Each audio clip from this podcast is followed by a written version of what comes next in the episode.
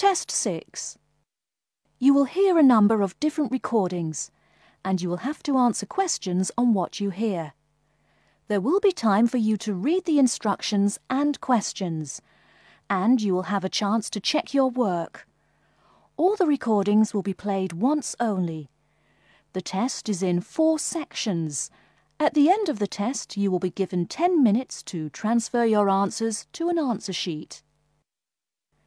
Now turn to Section 1. Section 1. You will hear a conversation between an agent from City House Services and a customer who wants to have her house cleaned. First, you have some time to look at questions 1 to 4.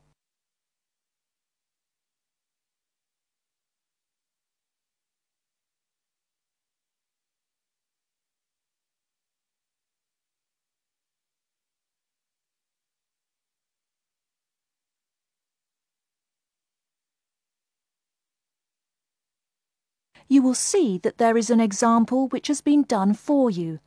On this occasion only, the conversation relating to this will be played first. Good morning, City House Services. How may I help you? Good morning. I'd like to arrange to have my house cleaned. Certainly. I just need to ask a few questions. First, could I take your name?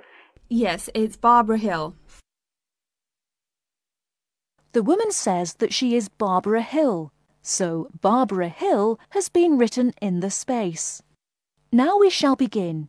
You should answer the questions as you listen, because you will not hear the recording a second time. Listen carefully and answer questions 1 to 4.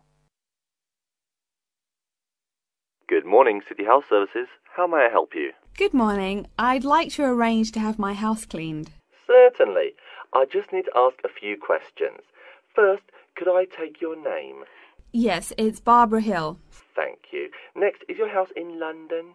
Yes, it's in Kingston in southwest London. Okay, southwest London and, uh, what's the postcode? SW105. And what is the square footage and what rooms will be cleaning? The whole house is 268 square feet, and there is no need to clean all the rooms. I only want to have my bedrooms cleaned. Okay. How many bedrooms does the house have? Three bedrooms. Oh no, sorry, we, we used to have three bedrooms, but we only have two bedrooms now. Are those single bedrooms or doubles? Doubles. Fine, two doubles. There's one more room which needs cleaning. It was used as a bedroom before, and now we have converted it into an office. I understand. Three rooms have got to be cleaned. And are all of those rooms upstairs? Yes. Then downstairs we have a kitchen diner, conservatory, and lounge. The kitchen diner is quite large and has the usual equipment cooker with oven, refrigerator, cupboards, and worktops. The conservatory has a lot of plants, but there's no need to take care of them. The lounge has a leather three piece suite and a large coffee table. Thank you. And do you keep any pets? Yeah, I really love keeping them. I've got two dogs and three cats. Okay, then if our staff come over to offer the service, please take your pets away. Uh, have you looked at our service packages? Yes, I have one in front of me. Excellent. Before you hear the rest of the conversation, you have some time to look at questions 5 to 10.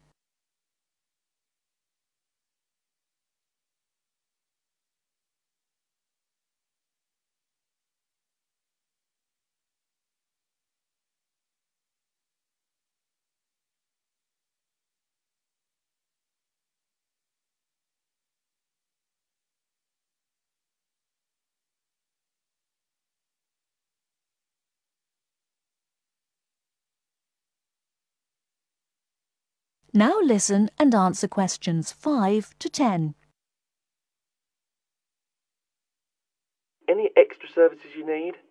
Switching bed linen, work in the garden, clean the glass in the conservatory, that kind of thing? Uh, no. Uh, actually, replacing the bed linen, yeah, that would be good. No problem. I'll just make a note of that. How about curtains, mats, and carpets? What would you like us to do with those items? The curtains. I'll have to think about that. I think we should have the carpets cleaned really well every quarter. Mats can just be done with the laundry. Of course. How about clothes? We can have our staff wash and iron them, or we can have them taken to a dry cleaner. Washing and ironing. No, just ironing. That'll be okay. Okay, fine. I know quite a bit about what you want now. I should let you know that we're located on 12 Amyes Road. That's A M Y E S. Hmm. And we work on from Monday to Sunday except Tuesday and Wednesday. Could you let me know when is convenient for you? Next Friday. Uh, no. Oh, that's no good. My son invites his friends over in the afternoon that day. Perhaps next Thursday or next Saturday? Let me check. Okay, next Thursday. When is it convenient for us to come over and provide the service? Is it okay if we come in the morning? Or we may come in the afternoon. It depends on your schedule. I'm okay with any time. Just give me a call to let me know you're coming before you arrive. Sure, we will. By the way, how long will it take for the service? We usually work one to three hours for house cleaning, and the work will take three hours at most. And of course, if it takes more than three hours, you should pay extra for it. Uh, fine. So, let me just do some calculations. That is the end of section one. You now have half a minute to check your answers.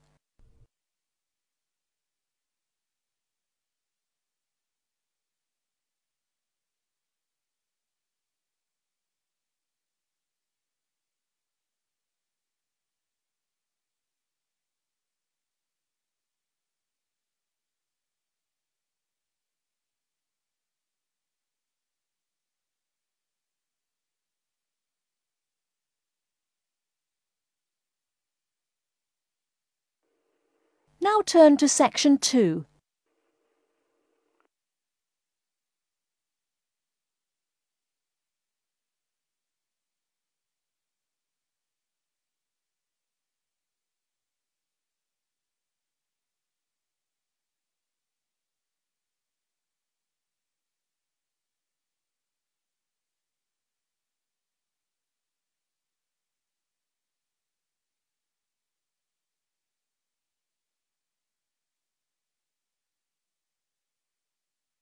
Section 2. You'll hear a talk by a security worker from Sydney Airport who is introducing the day to day operations of the Australian Quarantine Service. First, you have some time to look at questions 11 to 17.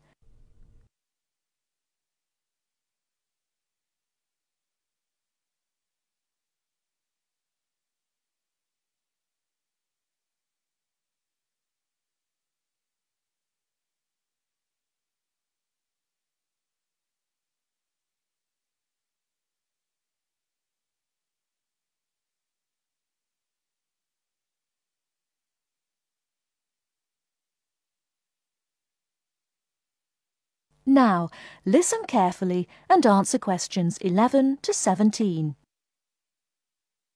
Hi everyone and welcome to Sydney Airport. Today I'll be giving you the inside information on the day-to-day operations of the Australian Quarantine Service here. We hope to provide you with a better understanding of why such heavy security regulations are necessary by educating you on how we operate and why we do the things we do. We're not here to try to persuade you to fly through Sydney Airport, though we hope you'll find your experience relatively stress free and comfortable. First things first, our personnel. Can anyone guess how many people work at Sydney Airport? We have 200 alone working in Terminal 2, so can you guess how many in the whole airport? I heard someone say 360. That's getting closer. What? Did someone say 2,000? That's way too high. Sydney Airport actually employs 440 people. A lot, right? And about half of those employees work in security related matters. Moving on to our not so human employees, let's come and see our favourite pooch, Milton. Milton is our best drug sniffing dog on the force. He's friendly to most people. You can even come pet him at the end of our tour. Burnouts, beware though, he'll find everything. Notice that even though there are so many of us around him, Milton stays quite calm. This is the precise reason he was chosen for the job. Dogs that are chosen are not predisposed to sniff out different narcotics. That's something we teach them already. So here's a part of the airport most people never notice the cargo transport terminal. This is where packages are shipped to and from. Normally, we ship around 4,400 packages per month. In this airport alone, over 52,000 packages were shipped in and out over the past year. We ship to and from 170 different countries. Not bad, eh? Probably it will go up to over 72,000 packages this year. And despite over 100 flights in and out of here daily, the number of lost or delayed packages is impressively low. If you send your package through here, rest assured we'll get it where it's going. Let's move on to the area most of us are familiar with the passenger terminals. In order to be allowed into this area, you must pass through security with your ticket and, if you're travelling internationally, your passport. If you're travelling domestically, you just need a legal form of ID. If you don't have those, you will not be allowed to pass through security and board your flight. During the security scan, your carry on items will be checked for dangerous items such as weapons, sharp objects, and liquids that exceed our specified limit. If you attempt to pass any of the prohibited items on this list posted at the entrance, you are still allowed to board the plane, but you'll be given a warning and your item will be confiscated.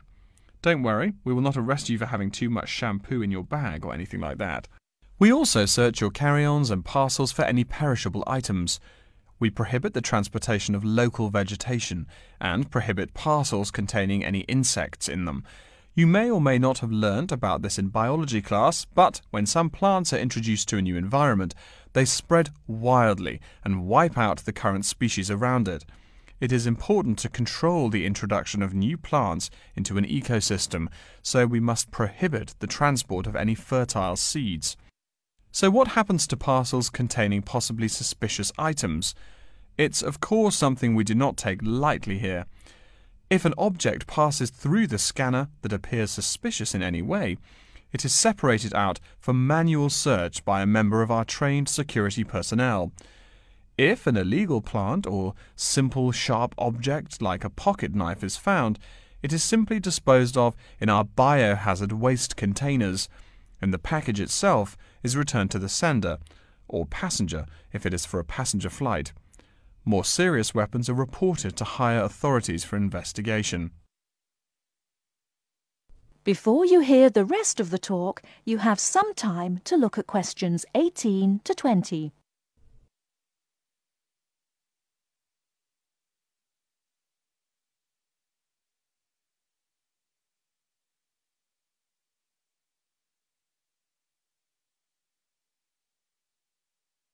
Now listen and answer questions 18 to 20. As far as parcel security, the material of the parcel is important. For shipped goods, the most common material used and the most widely accepted is paper. Make sure it is packed sturdy enough with no rips or tears. We've definitely had packages rip open before due to haphazard packing. A more common problem, though, is the package labels. When an item does not make it to the right place, this is the most common reason. The label may not be in the right place or marked clearly enough.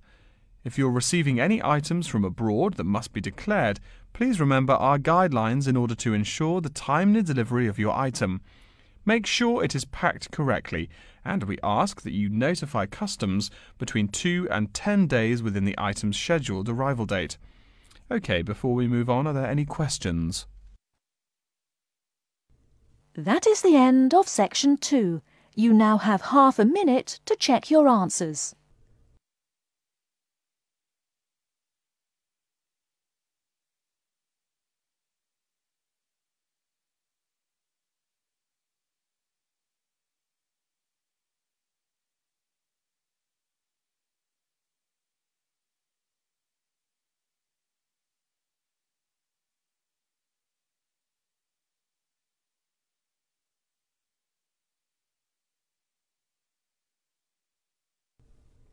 Now turn to section 3.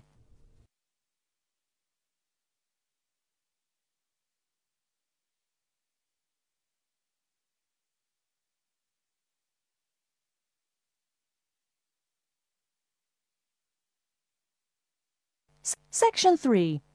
You will hear a librarian called Adam Smith talking to the students about how to use the facilities in the library. First, you have some time to look at questions 21 to 26.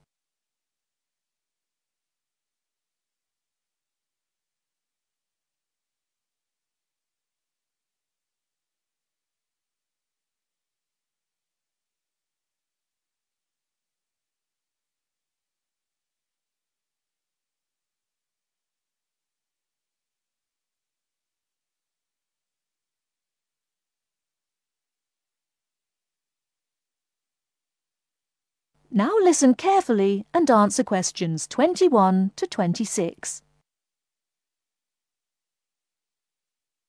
Welcome. Please come in and gather over here around the tables. My name is Adam Smith, and I'm the librarian here. I'll show you around today and explain how to use these facilities. Hopefully, when I'm done with it, you'll know the ropes and please feel free to let me know of any questions or concerns that you may have. Now we are at the gate of the library.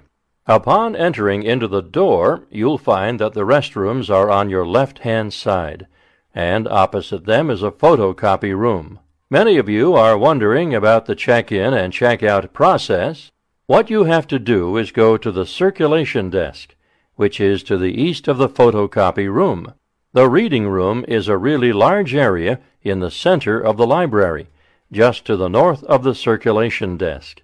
I'm sure you won't miss it. If you're here to do research, this is where you should bring books to look through.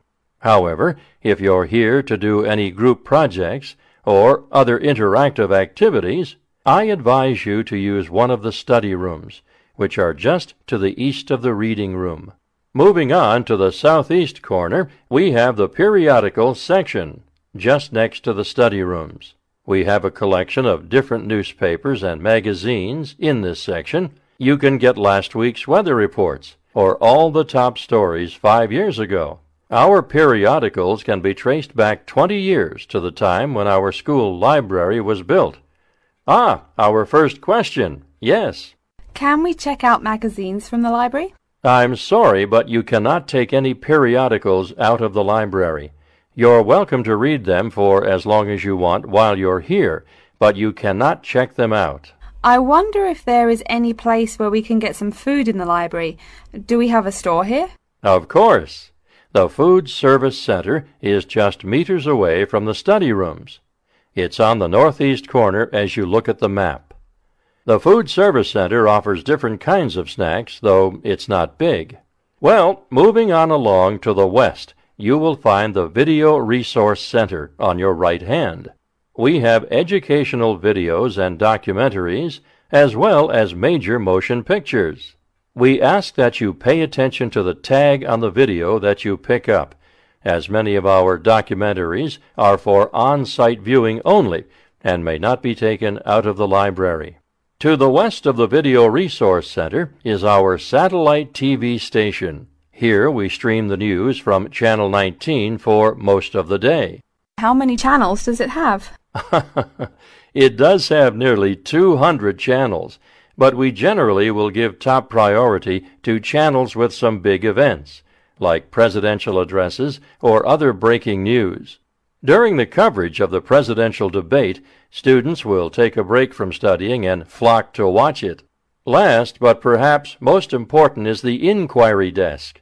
It's just on the left-hand side when you walk into the library, so it's impossible to miss it. If you have any questions about how to use equipment or where to find something, come and ask the assistant. Don't be shy, because that's what they're here for. Before you hear the rest of the talk, you have some time to look at questions 27 to 30.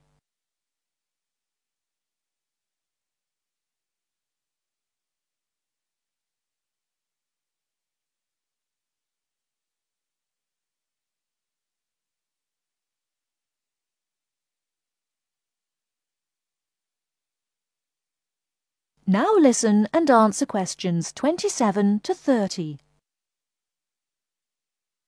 Speaking of questions, one of the questions we get asked is how to actually check out a book once a student has picked one out.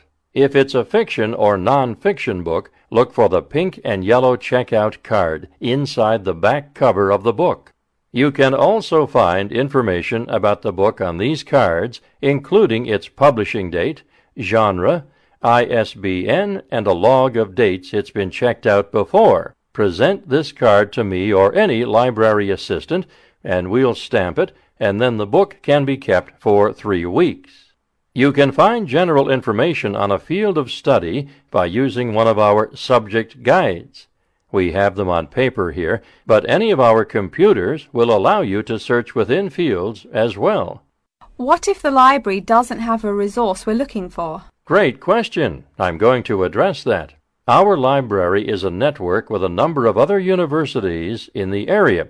So if there is something you're looking for and it's available somewhere in the area, we'll be able to get it for you. However, there are universities which are not part of the network, so we do not share resources with them. If you want more information about the library and its resources, you'll find it in a labeled blue folder on my desk in the Enquiry section. Okay, so that's a lot of information all at once, and I don't expect you to remember it all. The most important thing is please be respectful of the staff, and if you need help with anything at all, come and ask me or one of the assistants. All right. Any questions?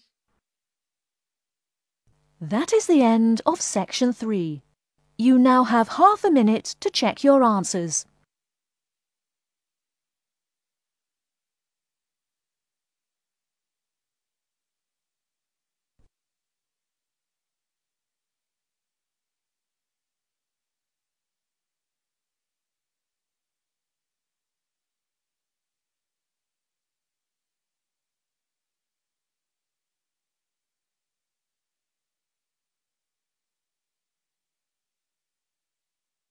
Now turn to section 4.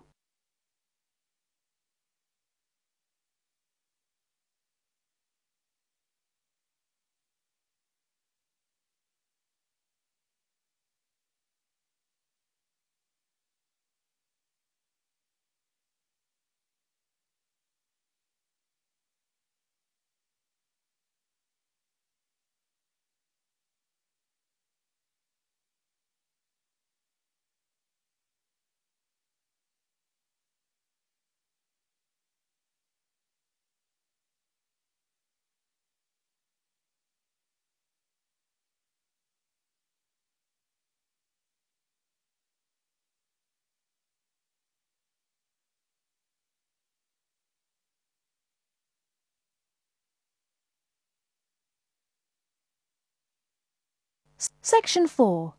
You will hear a lecture about Crocodylus niloticus and its living habits. First, you have some time to look at questions 31 to 40.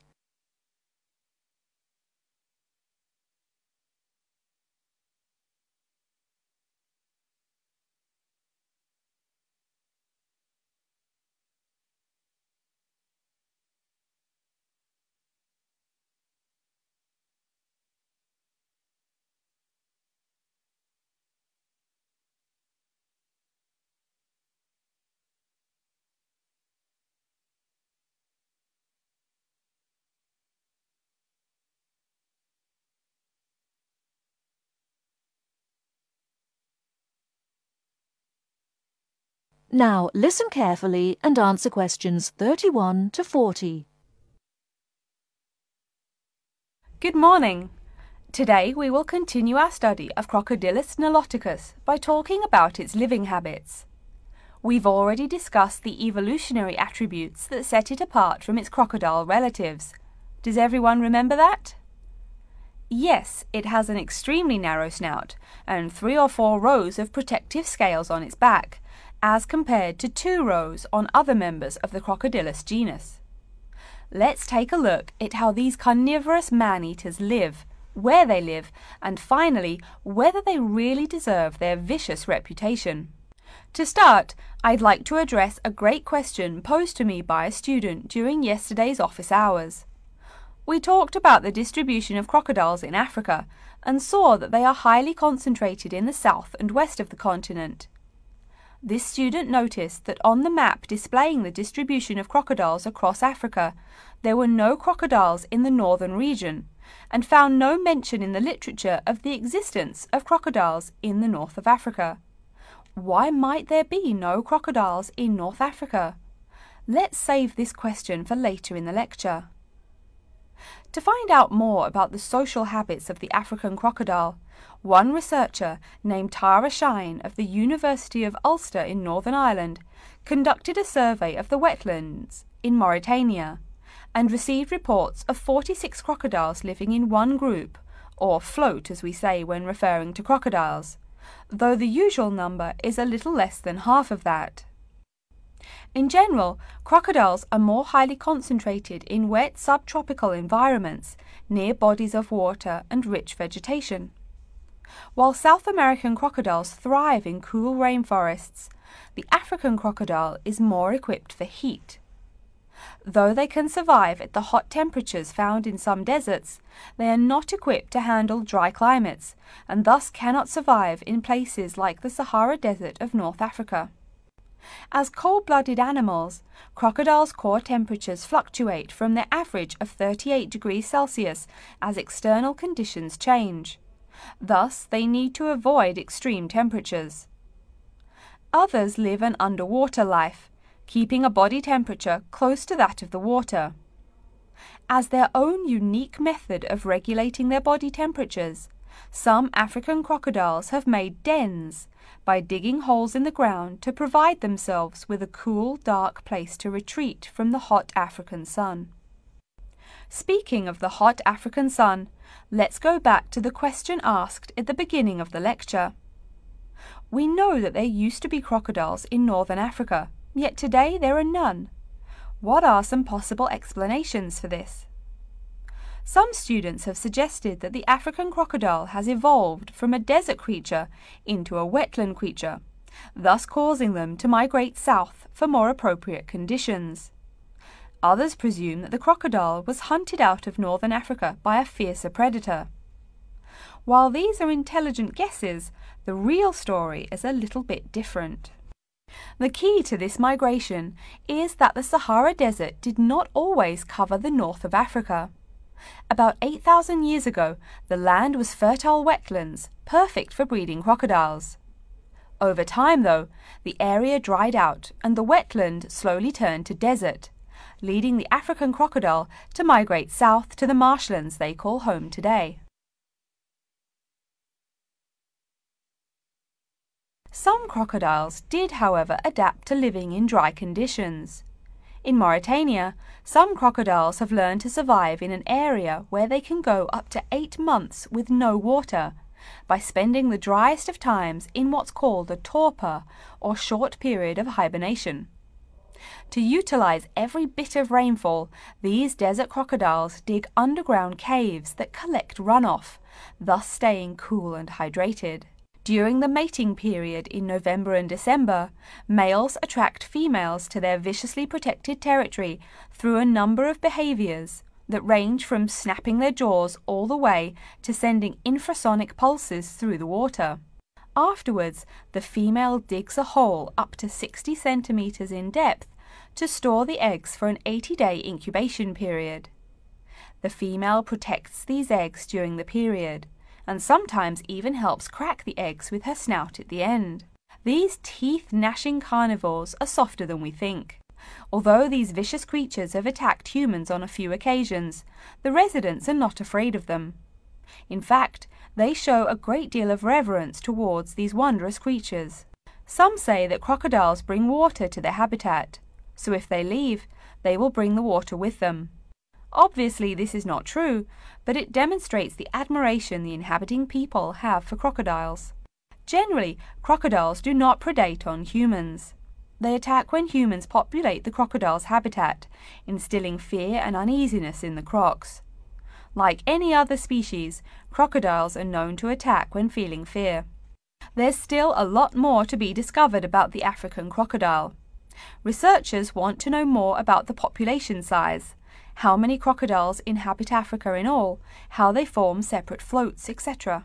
There is still also much to learn about migration patterns and relations to other populations of crocodiles now found in other parts of the world.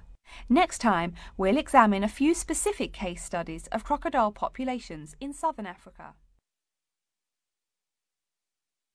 That is the end of section 4. You now have half a minute to check your answers.